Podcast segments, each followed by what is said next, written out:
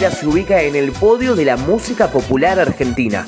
Para entenderla, nos tenemos que remontar a fines de los 80, cuando la música tropical empezaba a pegar fuerte en el interior del país, en las tradicionales bailantas de la época. Uno de los grandes referentes de la música tropical en ese momento era Amar Azul, banda que si bien no entra dentro del género cumbia villera, marcaría el comienzo de la historia.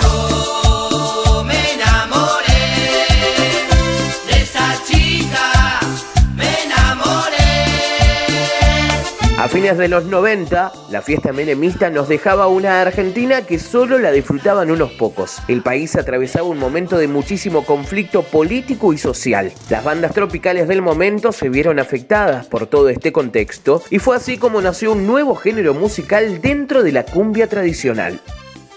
La cumbia villera era una cumbia que no le cantaba al amor o al desamor, era producto del descontento social. Las canciones giraban en temáticas como la falta de trabajo, la droga, delincuencia, la policía, chetos y políticos. Es decir, no se salvaba nadie.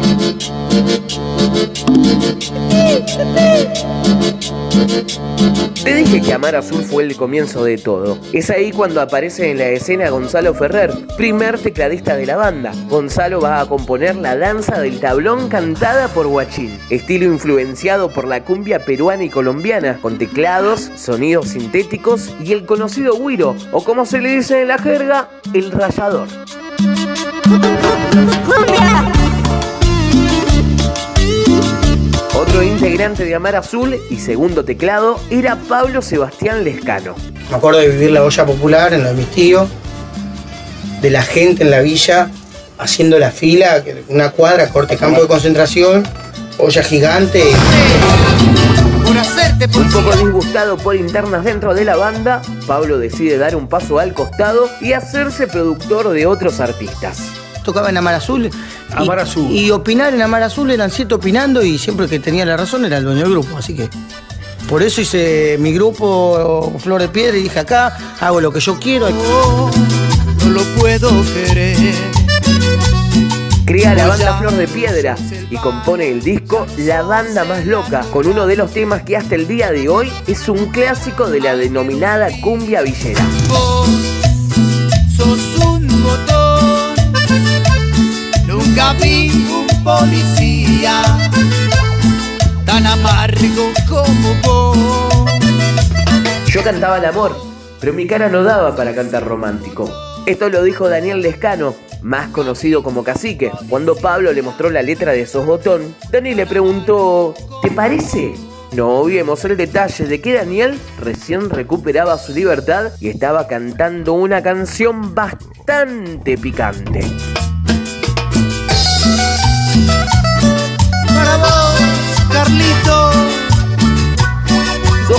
Es sin lugar a dudas el primer éxito de esta nueva movida musical. A la negra de mi barrio yo le pongo su pollera, pa' que mueva las caderas al ritmo de mi tambor, pa' que sepa la negrada cómo se baila este son. Aquí les traigo mi cumbia, con mucho ritmo y sabor.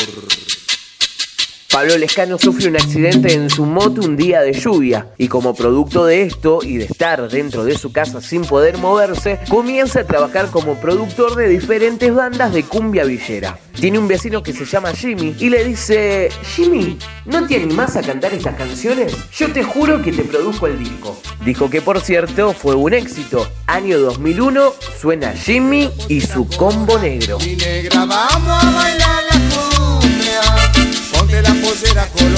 Mi negra, a bailar la porque mi negra sabe bailar el ritmo sabroso.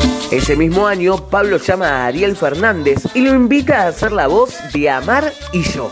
Versiones dicen que el Tano Daníbale, voz de Amar Azul, se enojó con Pablo e incluso le hizo juicio porque decía que sus canciones se parecían mucho a las de su banda. Año 2002, Pablo crea Los Jedes. Con su éxito, Berretines de Verduga, la voz de Los Jedes, era nada más ni nada menos que Rubén el Pepo Castiñeira.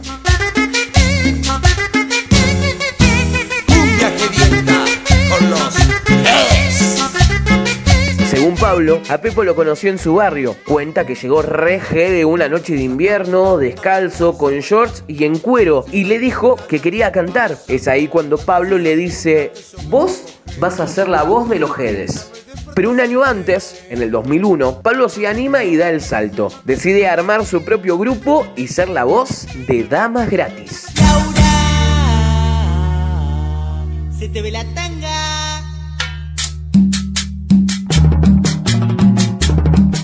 La banda más importante desde ese entonces de la música popular argentina, luego de 11 discos que marcaron un antes y un después dentro de la cumbia. Su primera canción fue Laura, tema éxito en boliches y fiestas sin importar la clase social. También supo escribir éxitos y temas que marcaron una etapa oscura en su vida, como lo fue la droga, y surge el tema Yo tengo una piedra. Quiero vivir,